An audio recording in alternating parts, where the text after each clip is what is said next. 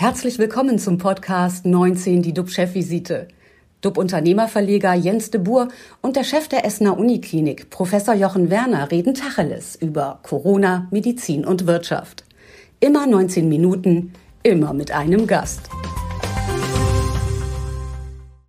Unser Gast heute ist Michael Bentlage. Er ist Vorstandschef vom Bankhaus Haug und Aufhäuser. Das ist Deutschlands älteste Privatbank mit äh, größter Tradition. Die Wurzeln reichen bis 1796 zurück. Damals gab es sogar Kontakte zu Johann Wolfgang von Goethe. Heute kann uns Herr Bentlage Einschätzung geben, wie schwer die Corona-Maßnahmen auf die Wirtschaft lasten. Moin, moin, Herr Bentlage. Guten Morgen zusammen. Lieber Jochen, also bevor Sie gleich zu Ihnen kommen, nochmal zurück zu Jochen. Äh, lieber Jochen, wo stehen denn die aktuellen RKI-Zahlen und was beschäftigt dich heute besonders? Ja, also der Trend, der hält doch schon an. Wir haben eine äh, Rate an Neuinfektionen von 17.862. Das sind im Vergleich zur vergangenen Woche 4.506 weniger. Das ist ja ein positives Ergebnis, so müssen wir es werten. Die Anzahl der Verstorbenen leider noch ähm, deutlich zu hoch mit 859 und, wie gestern schon vermutet, die 50.000er Marke an Verstorbenen ist leider durchbrochen worden. Wir in der Universitätsmedizin Essen versorgen aktuell 113 Covid-19-Patienten stationär, 42 davon auf Intensivstationen. Leider sind gestern wiederum zwei im Zusammenhang mit Covid-19 Erkrankte verstorben. Ja, was mich heute beschäftigt, das ist die Therapie mit Antikörpern, dass die weitergeht, ähm, etwas verzögert, ähm, aber doch wieder Fahrt aufnimmt. Konkret geht es, die, äh, geht es um die aus den USA stammenden aktuellen Informationen zum Einsatz von Antikörpern. Und jetzt kommt es bei Patienten mit dem Risiko, schwere Covid-19-Symptome zu entwickeln. Also ausdrücklich nicht bei bereits fortgeschritten Erkrankten. Das ist wichtig. Diese Behandlungen mit Antikörpern können offensichtlich in ausgewählten Fällen dazu beitragen, die Wahrscheinlichkeit eines schweren Krankheitsverlaufes zu senken. Das ist der entsprechende wichtige Punkt dabei. Am besten scheint die Wirkung zu sein, wenn der Körper noch gar keine eigenen Antikörper gegen das Virus entwickelt hat, das sind natürlich spezielle Situationen. Wir erinnern uns aber noch gut an die Therapie von Donald Trump, der einen damals noch nicht zugelassenen Antikörpercocktail der Firma Regeneron erhalten habe und ja, wie es dann auch immer war, sehr schnell äh, doch wieder regenerierte. Sowohl Regeneron als auch der Pharmakonzern Eli Lilly haben seit November 2020 eine US- Notfallzulassung für ihre Medikamente. Es läuft dagegen noch kein Zulassungsverfahren bei der Europäischen Arzneimittelagentur EMA. Das Beispiel zeigt aber, dass es natürlich absolut richtig ist, nach immer weiteren Behandlungsalternativen zu suchen. So konnte inzwischen, und das finde ich wirklich beeindruckend, mit einer Studie an 965 Personen nachgewiesen werden, dass das Risiko einer Covid-19-Erkrankung bei Pflegeheimbewohnern durch diese Antikörpertherapie erheblich gesenkt werden konnte. Und das ist vielleicht auch ein Ansatz, der dann doch mal auch in Europa zum Tragen kommen könnte. Wir werden das weiter verfolgen und darüber berichten. Und bevor wir jetzt zu Herrn Bentlage kommen, äh, auf den ich mich gleich sehr freue, lieber Jens, die Frage an dich. Was beschäftigt dich aktuell am meisten? Tja, ich bin ja Vater von äh, zwei Kindern und mich beschäftigen die Schulschließungen sehr intensiv. Die gehen jetzt in die Verlängerung und nachweislich gibt es ja einen Zusammenhang zwischen Bildung und wirtschaftlichem Erfolg. Das, das IFO-Institut hat das jetzt mal gerechnet. Bleiben die Schulen bis Ende Februar dicht, muss man davon ausgehen, dass jeder Schüler in seinem Leben 4,5 Prozent weniger verdient.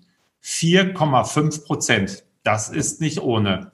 Der Lockdown kostet also unseren Kindern nicht nur Lebensqualität, das Spielen mit Freunden, die Bewegung an der frischen Luft. Nein, sie verlieren jetzt schon ein Stück ihrer finanziellen Freiheit. Laut IFO summieren sich die volkswirtschaftlichen Verluste durch die aktuellen Schulschließungen auf bis zu 3,3 Billionen Euro mindestens. Denn ob der Unterricht im März wieder wie gewohnt stattfindet, steht noch in den Sternen. Es stellt sich für mich die Frage, ob die Politik auch das im Blick hat. Wird wirklich alles getan, einen sogenannten 360-Grad-Blick zu haben, um die wirtschaftlichen und gesellschaftlichen Schäden so gering wie möglich zu halten? Jedes Mal, wenn ich den pauschalen Ruf nach Verschärfung höre, zweifle ich daran. Aber man muss Optimist bleiben. Und die tummeln sich ja bekanntlich äh, häufig oder vor allem an der Börse. Und äh, die Wall Street hat gerade mit Kursraketen die Amtseinführung von Joe Biden als US-Präsident abgefeiert. Also es gab nicht nur in Washington ein großes Feuerwerk, sondern auch in New York an der Wall Street, die brummt. Und wenn die Wall Street brummt, dann geht es auch mit dem DAX nach vorne und der ist auch nicht weit entfernt vom Allzeithoch. Also die Wirtschaft nach wie vor todkrank und die Börse feiert. Schwer zu verstehen, aber irgendwas äh, muss da los sein. Und da freue ich mich natürlich auch wieder mal einen Experten hier zu haben, der mir so ein bisschen oder uns so ein bisschen erklärt, was da gerade los ist, äh, warum jetzt weitsichtige Menschen auf Aktien setzen, sehen die schon wieder Normalität, die wir beide vielleicht noch nicht ganz so sehr sehen dann irgendwo. Und äh, deswegen freue ich mich auf den Börsenkenner, unseren heutigen Talkgast, Michael Bendlage von der ältesten Privatbank Deutschlands, Haug und Aufhäuser. Herr Bendlage, mögen Sie mit uns einsteigen? Was passiert da gerade äh, durch Corona an diesen Märkten, an den Kapitalmärkten? Ich glaube, es ist eine ganz besondere Krise, die sich hier ähm, abspielt. Äh, wenn man das Jahr 2020 Revue passieren lässt, äh, dann ist es so, dass die Erstreaktion mit Kursrückgängen von 40 Prozent, glaube ich, einem normalen Muster entsprach, wie es bei großen globalen Krisen äh, erfolgt. Was für alle extrem überraschend war, war diese extrem schnelle Erholung und im Grunde nicht nur Erholung, sondern Rückkehr zu den Höchstständen, wie, die Sie angesprochen haben im DAX. Und wenn Sie den Technologieindex Nasdaq äh, sich ansehen, dann ist er nicht nur zurückgekehrt zu den Höchstständen, sondern hat vom Ausgangspunkt Februar, März letzten Jahres nochmal 35 Prozent zugelegt und äh, ist auf einem absoluten Rekordniveau. Und die Frage ist, äh, warum ist das so? Weil ja keine, ähm, es scheint keine Korrelation zur aktuellen Wirtschaft zu sein. Und das hängt im Wesentlichen an zwei Faktoren nämlich äh, zum einen daran, wie die Politik und die Regierung reagiert haben mit ihren Hilfspaketen. Und ich will das mal an ein paar Zahlen deutlich machen. Die äh, Deutschland hat ein Bruttosozialprodukt von etwa 3,4 Billionen pro Jahr. Das ist die Wirtschaftsleistung Deutschlands. Das Hilfspaket, was Deutschland auf den Weg gebracht hat im Frühjahr letzten Jahres, waren 350 Milliarden Direkthilfen also etwa 10 Prozent, und ein Rettungsschirm von über 800 Milliarden. Die Amerikaner haben das genauso getan. Bei 20 Billionen Wirtschaftsleistung pro Jahr haben sie zwei Billionen zur Verfügung gestellt an Hilfen und gerade aktuell, Herr Biden hat ein weiteres Paket von 1,9 Billionen zur Verfügung gestellt. Das heißt, man flutet die Wirtschaft mit Geld und versucht über Staatsausgaben das zu kompensieren, was die Wirtschaft verloren hat. Und das Ganze ist dann nochmal begleitet von den Maßnahmen der Zentralbank. Weil in einem normalen Umfeld würde man erwarten, dass bei diesen Staatsausgaben Zinsen in die Höhe schießen. Das tun sie aber nicht, wie wir beobachten, sondern sind auf neuen Tiefsständen. Und das liegt daran, weil die Zentralbanken gegensteuern und äh, Anleihen aufkaufen in einem unglaublichen Ausmaß und auch angekündigt haben, dass sie das weiter tun werden, sodass äh, die Zinsen weiter tief bleiben. Und dieser Cocktail aus äh, Kompensation äh, der Regierung plus ähm, der Unterstützung der Zentralbank lässt die Marktteilnehmer durch die Krise durchschauen und ähm, insofern auf die Zeit danach gucken mit einer Verschiebung Schwerpunkts hin zu neuen Technologien. Der DAX ist ein ähm, Old Economy Index. Wenn Sie reinschauen, außer SAP gibt es kaum neue Unternehmen. Das ist in den USA ganz anders und äh, deshalb sehen Sie auch, dass die amerikanischen Indizes im Grunde sich in dieser Zeit deutlich besser entwickeln als der DAX. Lass uns mal nochmal zusammenfassen. Das heißt, äh, wir sehen, dass die Politiker, dass die Zentralbanken quasi mit Helikoptern über uns kreisen und Geld abwerfen. Das Geld rieselt runter, kommt zum Teil bei dem einen oder anderen als Hilfe, als Unterstützung an. Aber ganz sicher kommt es äh, an den Märkten an, sprich an den Börsen, wo es zu Aufschwüngen kommt. Also Milliarden und Abermilliarden wandern sozusagen in die Kapitalmärkte und führen dazu, dass die Kurse gestiegen sind.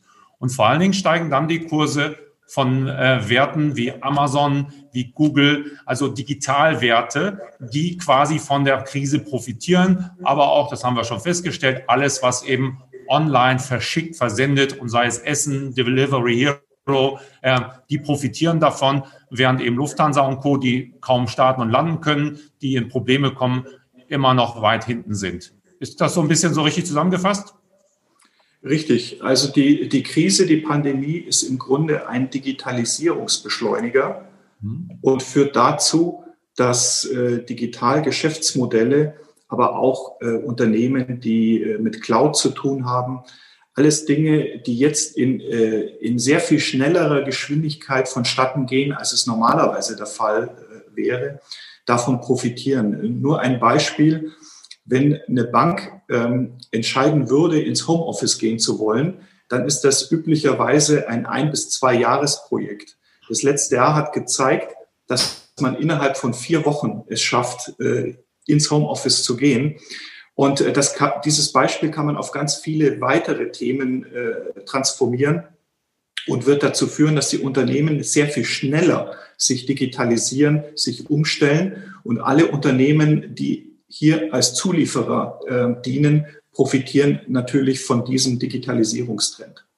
Das sieht man ja auch daran, meine Tochter braucht eine Tastatur für ihr iPad und da gibt es jetzt Lieferfristen von Apple. Das heißt, äh, viele Sachen sind ausverkauft, die kommen gar nicht nach mit dem Produzieren und das spiegelt sich natürlich dann auch an den Börsenkursen wieder. Also kann jeder Verbraucher kann das direkt sehen, dort wo es Engpässe gibt. Bei Klopapier gibt es ja keine Engpässe mehr, also nicht kaufen. Aber dort, wo es eben entsprechend, sagen wir mal, in der Technologie Engpässe gibt, hat das seinen Grund und das führt dann zu steigenden Preisen und am Ende auch zu steigenden Kursen dann irgendwie. Äh, es gibt aber so Leute, so ich sag mal Schweinchen schlau und sagen, Mensch, jetzt wird es irgendwann wieder besser. Lufthansa, Daimler, die sind ziemlich weit unten. Sollte man da jetzt einsteigen, also wieder zurück in die Old Economy? Wäre das eine Empfehlung von Ihnen? Das äh, wurde im Grunde so ein bisschen äh, seit der Ankündigung, dass eine Impfung kommt, von vielen Marktteilnehmern und äh, Banken empfohlen, dass man im Grunde äh, verstärkt sich in zyklische Werte engagiert, die von dem jetzt kommenden antizipierten Aufschwung profitieren. Ähm, es ist immer eine Frage der Abwägung, ähm, wie weit die Erholung gehen wird. Für meinen Geschmack muss ich sagen, ist es zu einfach gedacht, ähm, Unternehmen, die gefallen sind, und jetzt in Erholung kommen, ähm, einfach zu kaufen, in der Hoffnung, dass die Kurse auf alte Höchststände zurückkommen. Nehmen Sie das Beispiel äh, Lufthansa oder generell Flug. Ich glaube nicht, dass wir auf absehbare Zeit auf, ähm, den, äh, auf das Flugverkehrsaufkommen zurückkehren, das wir vor der Krise hatten. Also ähm, Meetingstrukturen äh, innerhalb Deutschlands glaube ich nicht, äh, dass wir den Flugverkehr wieder so haben werden wie vorher. Und ähm, da findet schon ein Funda eine fundamentale Veränderung statt in der Wirtschaft. Ähm, insofern, wenn man so einen Trend spielt, den Sie besprochen haben, dann äh, glaube ich, kann das temporär und kurzfristig gut funktionieren.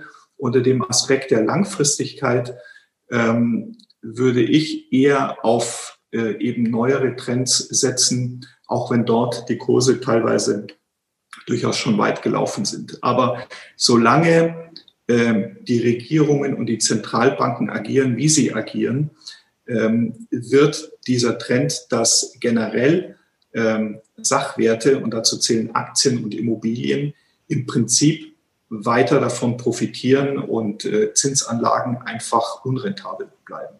Heute die Schlagzeile im Hamburger Abendblatt äh, lautet, jede vierte Filiale wird geschlossen.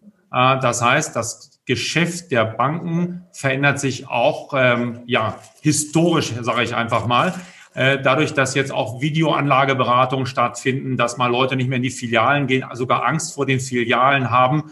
Äh, wie hat sich das bei Ihnen verändert? Wird Ihr Geschäft auch digitaler? Sprechen Sie Kunden jetzt mehr per Video an? Können Sie mal einen Einblick geben, was sozusagen bei Ihnen gerade passiert? Ja, also wir sind ja eine Vermögensanlagebank äh, mit Dienstleistungen rund ums Vermögen und als die Pandemie aufkam und kein Kundenkontakt mehr möglich war, äh, konnte man feststellen, dass Kunden, ähm, Ist-Kunden unmittelbar auf digital umgeschaltet haben, entweder im Direktkontakt per Videochat oder aber auch auf Veranstaltungen. Ähm, und das Interessante war, dass wir für unsere äh, Online-Veranstaltungen, ob es Webinare sind oder Roadshows, eigentlich sehr viel höheren Zuspruch bekommen haben, als das üblicherweise bei einer Präsenzveranstaltung der Fall ist. Also wir haben eine Intensität im Grunde äh, des Austausches mit dem Kunden erlebt. Das ist der Bestandskunde. Wenn wir über den Neukunden sprechen, muss ich sagen, ähm, wird die hybride Form der Beratung, glaube ich, äh, sich durchsetzen. Äh, Vermögensanlage ist eine Sache des Vertrauens und äh, der Kunde möchte im Grunde die Person schon mal persönlich kennenlernen, die das Geld für ihn verwaltet. Und das sehen wir auch in der aktuellen Phase. Ähm, Neukunden versuchen doch wenn möglich, den Direktkontakt äh, mit dem Berater zu suchen, zumindest in einem Erstgespräch. Wenn man sich aneinander gewöhnt hat, dann ist digital sicherlich das, Wahl, äh, das Mittel der Wahl. Jochen? Ja, meine Frage ist, Herr Bentler, genau in die Richtung. Sie haben ja wahrscheinlich auch Ältere, die jetzt nicht so gut mit den digitalen Medien zurechtkommen. Ähm, wie, wie gehen Sie mit denen um? Wie verlieren Sie die nicht? Also wenn man sich die Beratung vor einem Jahr oder vor zwei Jahren angesehen hat, dann ist, ähm, wenn man sich kennt, sehr viel per Telefon gelaufen. Und äh, das können Sie heute analog tun. Es ist nicht so, ähm, wir, wir haben praktisch gar keinen Schalter mehr, um Geld abzuholen bei uns in der Bank. Äh, das tun äh, Kunden gar nicht mehr. Die gehen zum Geldautomaten, die kommen nicht mehr in die Filiale. Und ähm, Unsere Dienstleistungen sind, beschränken sich aufs Vermögen. Ähm, wir sind keine Universalbank. Und insofern ist der unmittelbare persönliche Kontakt ähm, gar nicht so häufig notwendig. Wir haben zweimal im Jahr ein persönliches Treffen, um über die Anlagen zu sprechen. Ähm, und von daher ist es für uns ehrlich gesagt keine Einschränkung, die aktuelle Situation, um mit unseren Kunden zu sprechen. Und ähm, ich darf Ihnen sagen, äh, gerade die, die Älteren sind durchaus sehr versiert mittlerweile mit dem Umgang mit äh, Handy, Laptop, iPad. Ähm, das ist überraschend positiv, muss ich sagen. Herr Bendlage, äh, Hauch und Aufhäuser gehört seit 2016 äh, dem, äh, zum chinesischen Konzern Fosun. Und äh, was hören Sie dann sozusagen über Ihre privaten Kanäle, hätte ich fast gesagt, nach Shanghai ähm, gehen die Leute schon wieder abends aus? Wie geht wie geht's in China sozusagen? Wie steht es in China um die Krise, um die Corona-Krise? Ähm, interessantes Themenfeld. Ähm, wenn Sie die letzten Tage die Talkshows im Fernsehen verfolgt haben, es ist ja nicht nur China, sondern ganz oder viele Länder in Asien haben die Pandemie offensichtlich sehr viel besser im Griff, als das der Westen hat. Und China zählt selbstverständlich dazu. Und äh, wenn ich die Kollegen aus äh, China höre, dann kann ich bestätigen, die Restaurants sind voll. Äh, die Ferienanlagen in China sind voll, weil die Chinesen innerhalb Chinas Urlaub machen. Die, der Flugverkehr innerhalb des Landes ist wie vorher. Und die Bekämpfung des Viruses, wenn er denn doch auftritt, und auch die Fälle gibt's, äh, wird extrem rigoros gehandhabt. Und äh, man muss eins sagen, dass äh, China in der Art und Weise, wie sie den Virus bekämpft, natürlich sehr viel rigoroser, aber auch technologisch meines Erachtens weiter sind als wir im Westen. Es wird sehr viel äh, künstliche Intelligenz eingesetzt. Ähm, eine Kollegin, die äh, nach China eingereist ist, äh, musste bei der Einreise eine App installieren, äh, die es ermöglichte, ähm, ihre äh, Wege zu verfolgen, wo sie sich aufhält. Und ähm, wenn Sie dann in ein öffentliches Gebäude gehen, müssen Sie die App vorzeigen und die springt automatisiert, je nachdem, wo Sie sich aufgehalten haben, auf grün oder rot. Und wenn es rot ist, kommen Sie nicht rein und wenn grün aufscheint, dürfen Sie das Gebäude betreten. Da sind wir so weit davon entfernt in Deutschland.